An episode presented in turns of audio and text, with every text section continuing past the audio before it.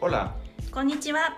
bienvenidos a Mex Japón, un podcast desde la Embajada de México en Japón, en donde hablaremos sobre nuestros dos países, su historia, su actualidad, los mexicanos aquí, los japoneses allá y muchos otros temas sobre México y Japón. Acompáñenos.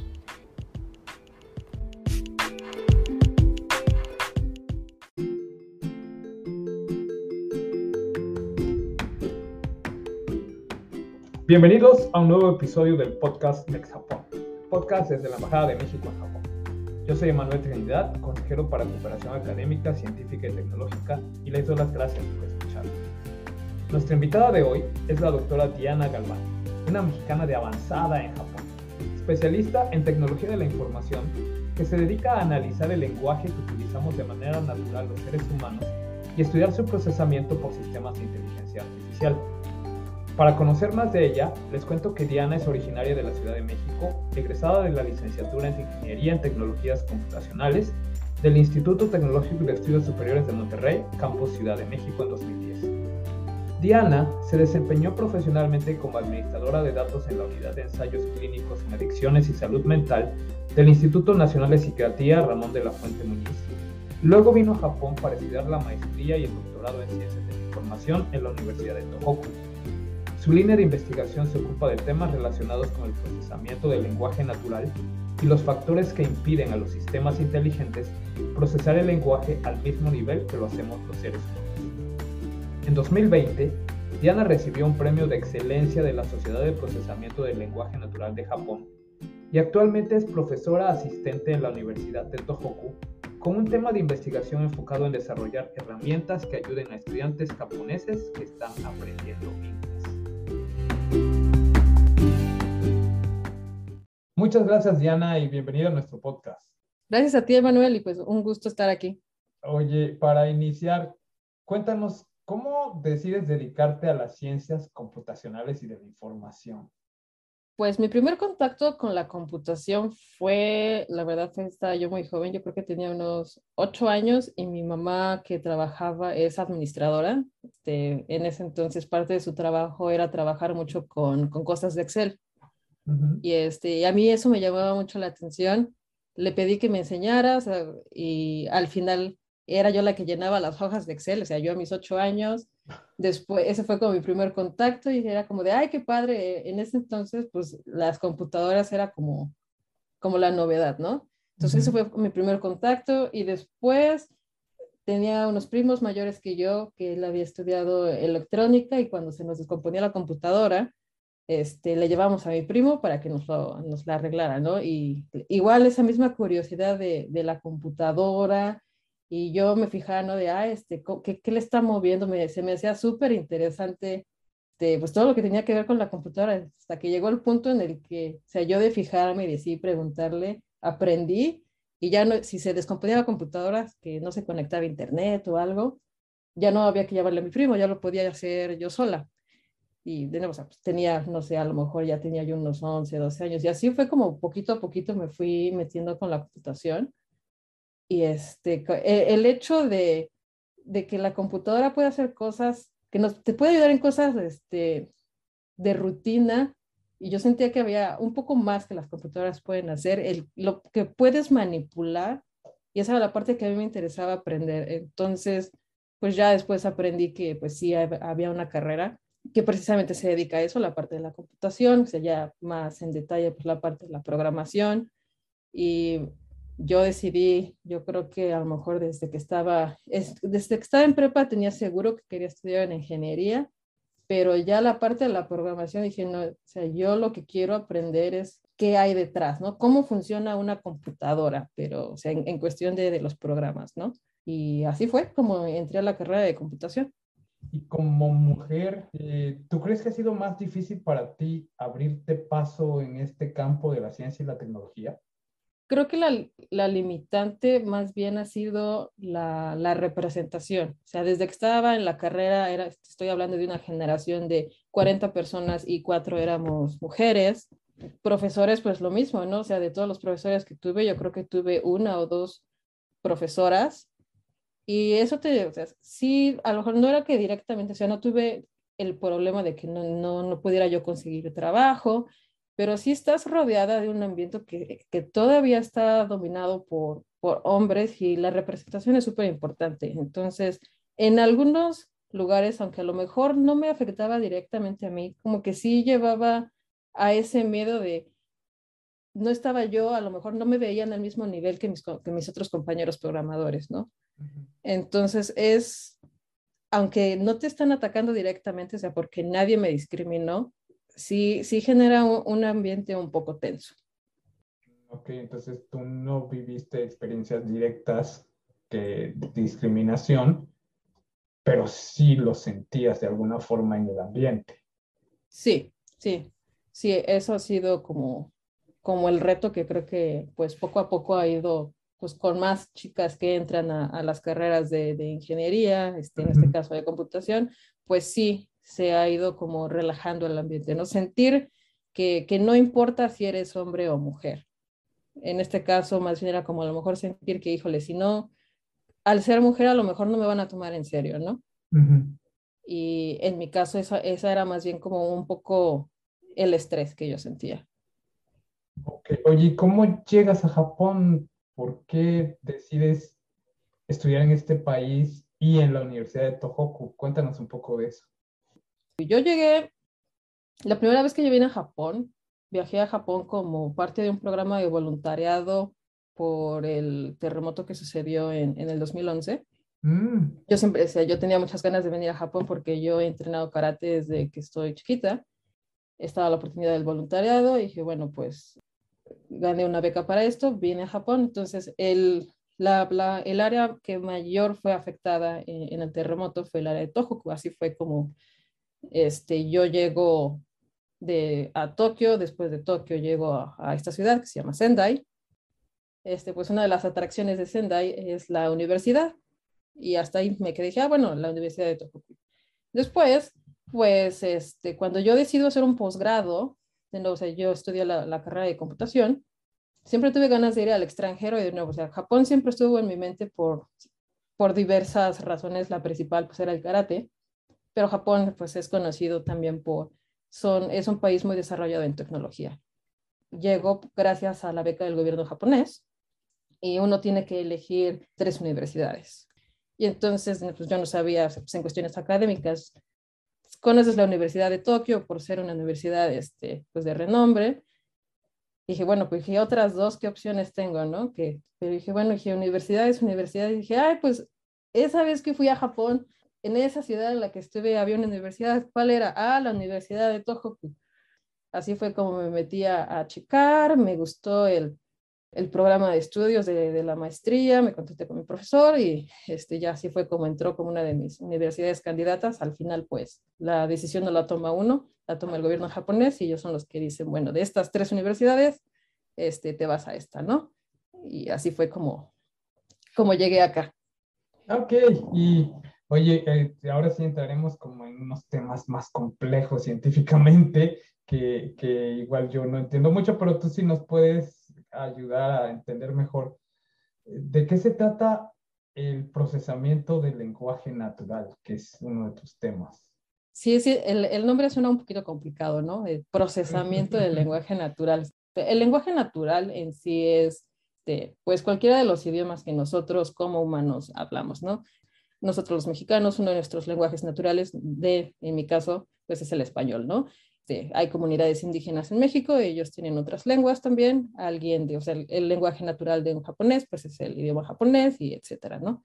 A eso se refiere el lenguaje natural. Y pues la parte de procesamiento tiene que ver con que este, quién lo procesa la computadora. La idea es lograr que una computadora procese el lenguaje de la manera, de la misma manera que nosotros los humanos lo hacemos. Entonces, como área, ese es el área del procesamiento del lenguaje natural, es un área chiquita, bueno, este, una de las varias subáreas que hay en inteligencia artificial y a eso es a lo que se dedica. O sea, podríamos decir que es lograr que una computadora hable como un humano. Más que hablar, o sea, el lenguaje tiene que ver, o sea, no nada más con hablar.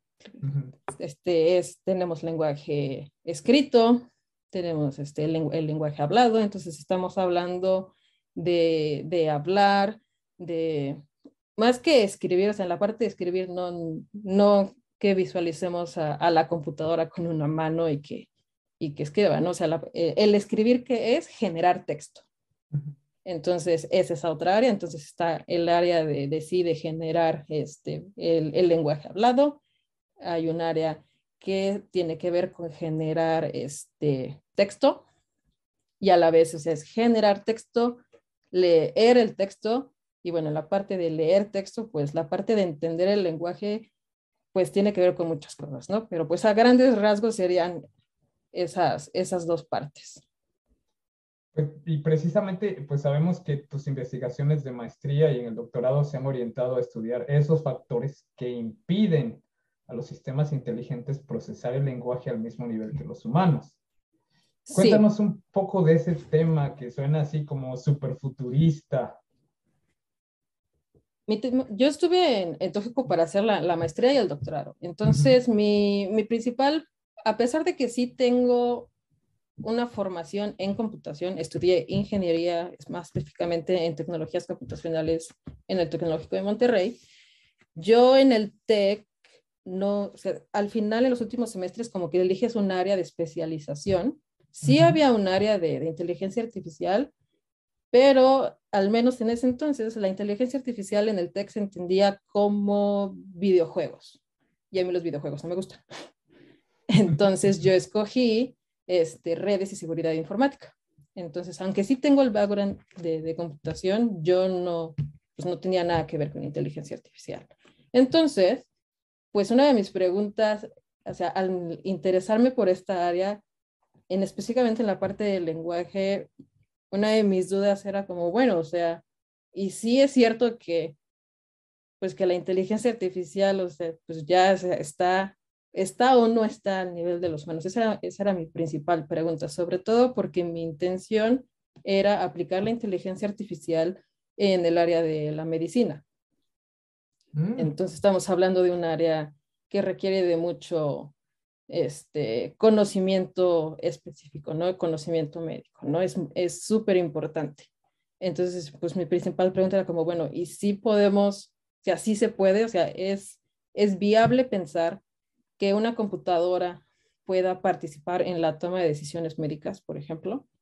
Entonces, desde ahí es donde em, empiezo yo mi, mi investigación con un proyecto que justo tenía que ver con, con, medicina, pero la pregunta que yo estaba tratando de resolver era como, como hasta dónde, o sea, qué puede y qué no se puede hacer. En, en cuestiones del lenguaje, mi, la tarea en la que yo trabajaba en el área médica, el objetivo era que se pudiera hacer una línea de tiempo de lo que le pasa a un paciente. Entonces, para poder hacer eso, pues un médico lo que tiene que hacer, lee tu historia clínica y el médico pues al leer los detalles de lo que tienes, es capaz, va identificando, ¿no? Y se va haciendo como esa imagen mental de esa línea de tiempo. Entonces, en teoría uno podría pensar, bueno, si la información está en la historia clínica, pues se puede tomar y se puede reconstruir esa, esa línea de tiempo. Pero, de nuevo, o sea, la parte complicada aquí es que nosotros estamos pensando desde nuestra perspectiva como humanos. Yo, que soy alguien que entiende el español, me es fácil identificar, ok, este, cirugía. ¿Qué quiere decir cirugía? ¿Qué implica una cirugía? Y, ah, el médico, sin necesidad de yo tener una formación médica, pero me puedo hacer una idea de, ok, ¿qué tipo de cirugía? Este, ¿Cuánto tiempo dura una cirugía? Por ejemplo, cosas muy sencillas, algo muy importante del lenguaje que nosotros hacemos como humanos de manera inconsciente es atribuirle este, duración a los eventos. Por ejemplo, una cirugía es común que dure, pues si es una cirugía sencilla, a lo mejor un par de horas. Si es una cirugía muy complicada, pues más horas, tal vez no un día, pero no dos días, tres días, una semana. Y ese tipo de cosas. Ese conocimiento, el procesar, en la historia clínica no está, este, por supuesto que no está descrito cuánto duró la cirugía, sí, a lo mejor por cuestiones, no sé, hasta de logística, ¿no? De, de en dónde se realizó, pero hay otros, muchas otras cosas que no se explican y está bien porque si lo lee un humano, no es necesario que se explique, es, se da por hecho. Entonces, cuando un humano lee una historia clínica, pues puedes hacer esas conexiones de eventos. Te da la habilidad de ponerlo en una línea de tiempo. Ahora, si nosotros queremos que la computadora haga eso de nuevo, de ahí es donde entra la parte del procesamiento del lenguaje, todo eso que hay detrás. Entonces, a través de esa tarea, yo evalué y analicé, ok, o sea, era la tarea es identificar eventos y relacionarlos. Por ejemplo, identificar los eventos no es tan difícil. La parte complicada es relacionarlos, ¿no? O sea, conectarlos.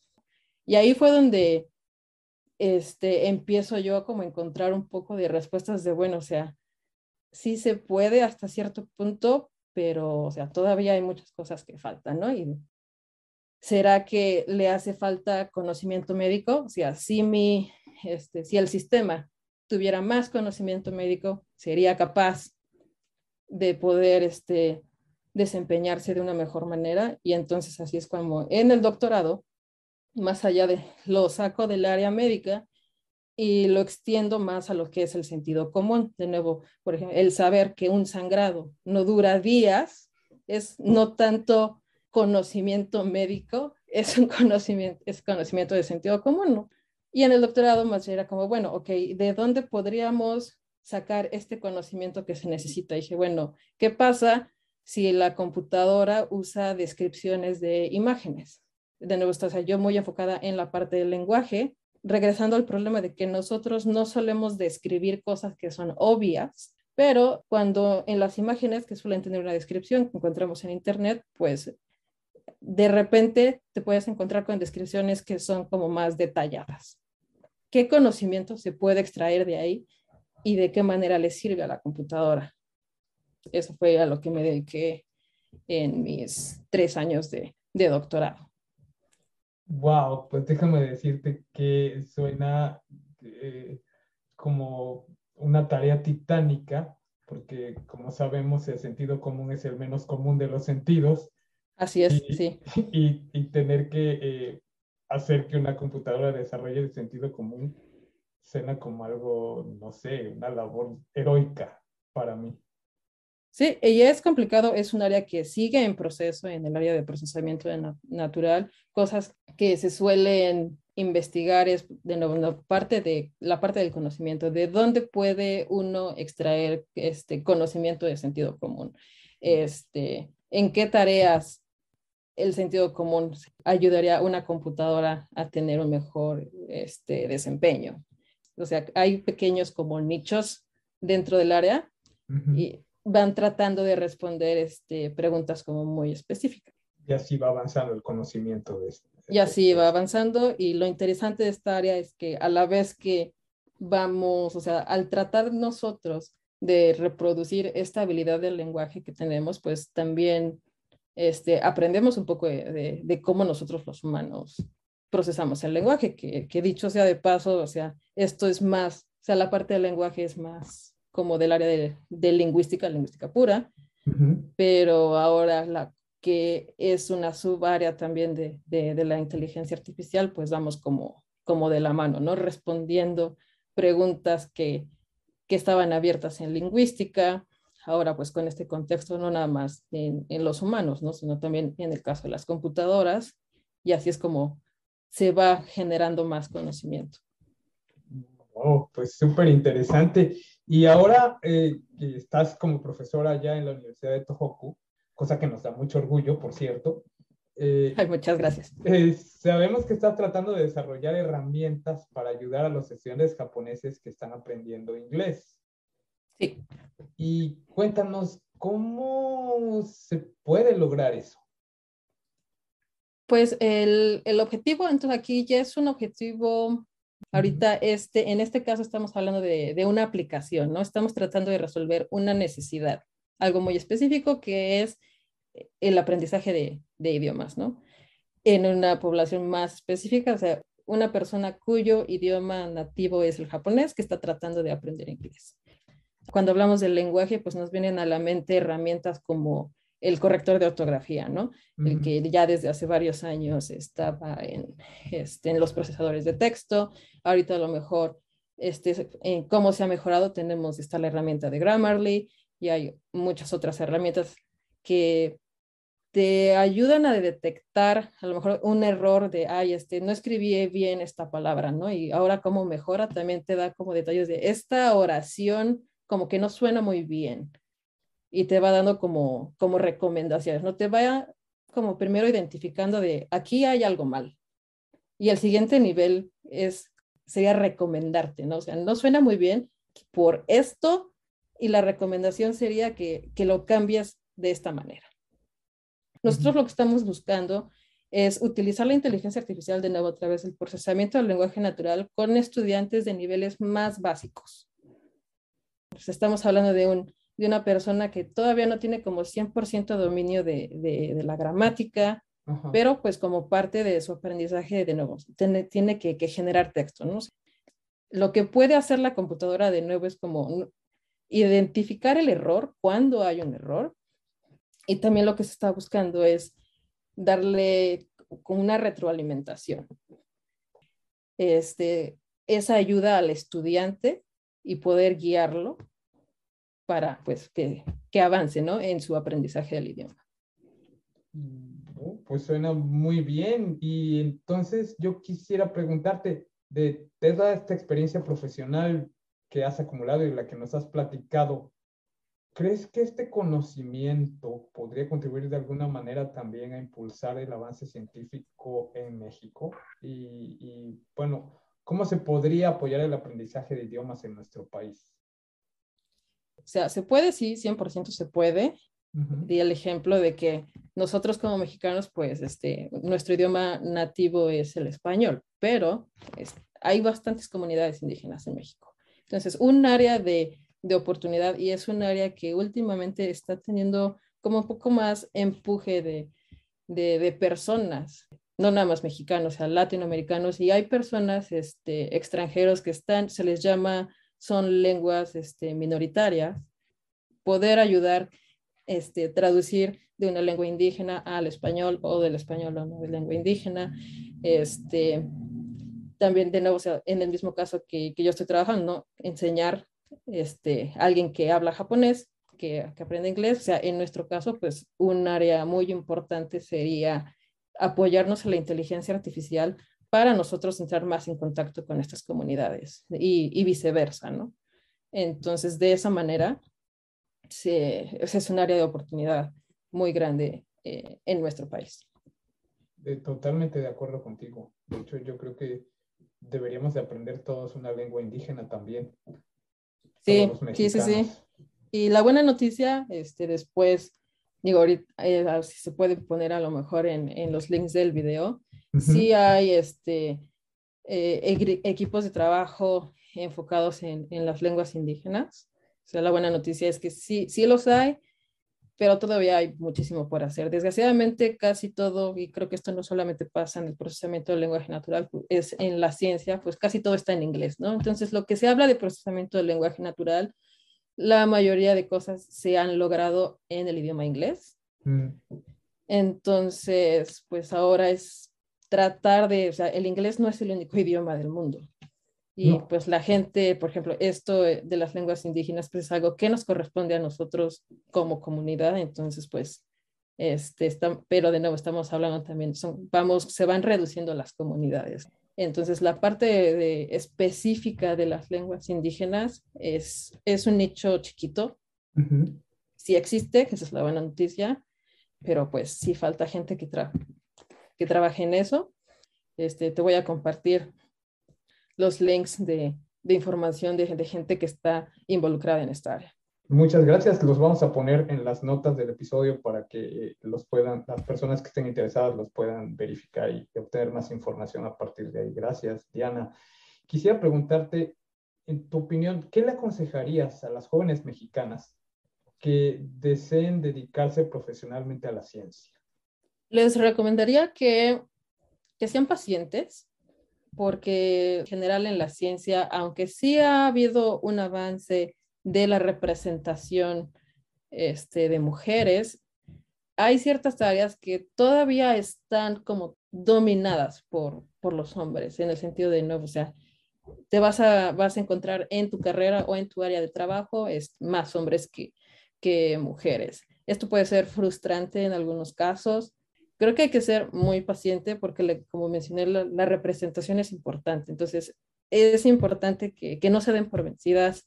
Es a lo mejor un poco triste que pues una tiene que, que aguantar, que predisponerse a que, híjole, a lo mejor me van a discriminar, híjole, a lo mejor no me van a tomar en serio, porque soy médico y ellos, por ser una mujer, no sé, uróloga, no me van a tomar en serio, ¿no? Ese tipo de cosas, ¿no? Entonces, eso puede suceder en otras áreas también, entonces, por eso insisto en, en ser pacientes, porque conforme más nos vayamos involucrando, pues el día de mañana vamos a, a tener más mujeres, ¿no? Y entonces las generaciones que vienen van a poder decir, bueno, pues si yo cuando entré a ingeniería había cuatro mujeres, a lo mejor después pues ya se va a ir, ya van a haber diez o se va a balancear, ¿no? O sea, ya, ya no va a ser algo importante en el que fijarse. También quisiera preguntarte, ¿cuáles serían tus recomendaciones para las mexicanas y los mexicanos que deseen realizar estudios en Japón?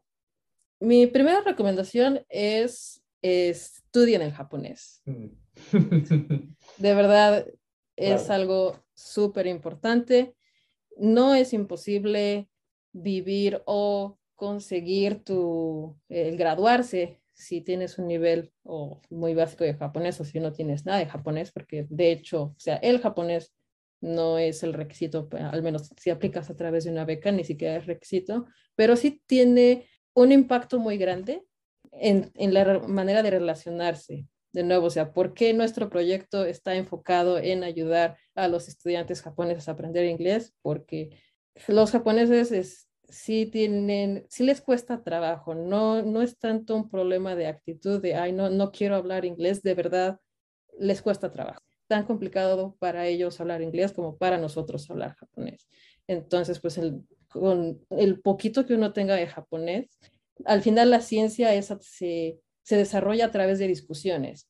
Y la verdad es que sí hay un mundo de diferencia entre tener, discutir tu investigación con tus compañeros de laboratorio, ni siquiera estoy hablando con los profesores, porque a lo mejor tu profesor habla inglés, pero la mayor parte del tiempo es hablar con tus compañeros de laboratorio y a lo mejor no se desenvuelven bien en la parte de la discusión en inglés, entonces va a ser en japonés si haces una presentación y a lo mejor se quedan callados, no es que no les gustó tu presentación, es que no tienen esa barrera de, de expresarse. Entonces, pues, mientras más japonés hablen, pues, ayudan.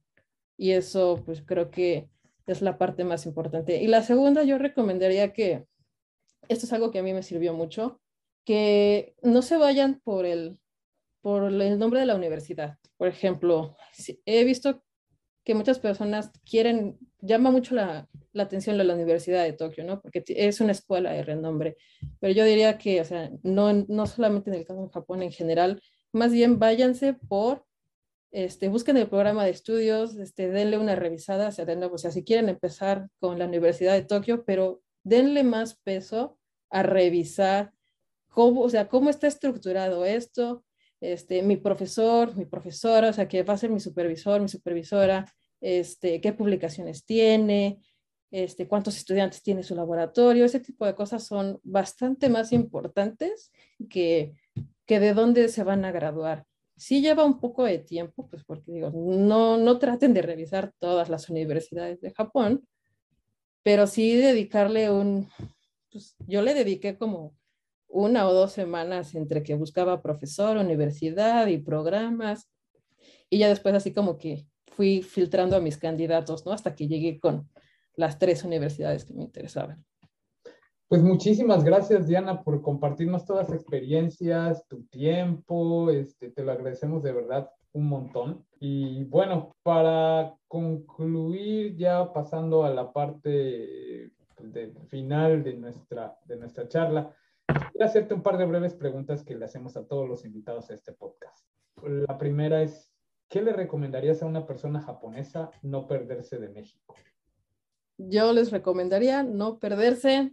Híjole, de nuevo, estoy yo muy metida en, partes del lenguaje y de cultura. Creo que me les recomendaría tratar de interactuar con, con la gente local en el sentido de a lo mejor como ir a un mercado, o sea, o sea, ¿qué hace, cómo vive un mexicano? O sea, tratar de, o sea, no tanto ir a como las partes turísticas, tratar de, empaparse un poquito de qué es lo que hace uno y este, pues sí, no, no, no solamente enfocarse en cuestiones, las, cuestiones, los lugares que son más populares, que no son necesariamente los más representativos en cuestiones culturales. Entonces creo que ahí sí sería de, ambas partes, no sé, si un, un japonés que viaje a México le recomendaría eso, yo creo que, que será de las cosas más representativas de México, pues no sé, comer en un tianguis, por ejemplo, ese tipo de cosas, ir a un mercado, y a un mexicano que viene en Japón, pues lo mismo, a lo mejor, o sea, preguntarse, o sea, o sea lo, cómo son los mercados en Japón, porque los hay, ¿no? Son uh -huh. diferentes, pero, pero, o sea, la gente también este, va a los mercaditos, ¿no? Este, a la gente a, a comprar este, fruta, verdura y ese tipo de cosas, más que, no sé, o sea, sí, denle tiempo a, a la turisteada, pero traten de, de conectar un poquito con, con la cultura pues ya te me adelantaste a la segunda pregunta, que era qué le recomendarías a una persona mexicana no perderse de Japón, pero pues ya sabemos que todo esto es interactuar. Tu recomendación es interactuar con la gente, empaparse sí. de la cultura, conocerla más de cerca y no limitarse solo a lo, a lo turístico, ¿no? a lo más representativo. Y creo que lo importante de viajar es aprender de, de, ese nuevo lugar al que estamos yendo. Entonces, pues sí, eso cómo se da, pues a través de, de la interacción. ¿Y tus quesadillas llevan queso o no? Soy chilanga, entonces sí. Generalmente sí, pero por supuesto hay casos en los que sí, sí pido mi quesadilla sin queso. Ok, pues muchas gracias Diana, te agradecemos de verdad mucho tu presencia, lo que nos has compartido hoy que ha sido muy interesante y de verdad, pues te reitero, es un orgullo tener mexicanas como tú en Japón, eh, investigando, trabajando, representando y poniendo en alto el nombre de nuestro país. Y te agradecemos de verdad tu presencia. Muchas gracias. No, a ti y a mí me da muchísimo gusto, de verdad me da mucho orgullo ser de México y pues espero yo estar cambiando la, la percepción que tienen algunos japoneses respecto a nosotros de que sí, sí podemos, somos tan buenos como ellos lo pueden ser y que, que no hay límites para nosotros. Así es, muchas gracias.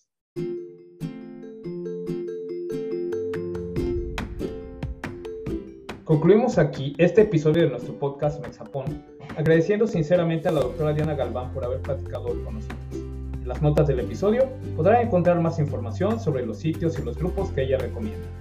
Esperamos sus comentarios, sugerencias y preguntas a través del correo electrónico infojpn.sre.gov.mx. Sigan nuestro podcast en Spotify o escúchenlo a través del canal de YouTube de la Embajada de México en Japón y compártanlo con todas las personas interesadas en la amistad entre nuestros dos países. Los esperamos en todos nuestros episodios que hacemos alternadamente en idiomas español y japonés. No dejen de escucharnos. Sayonara.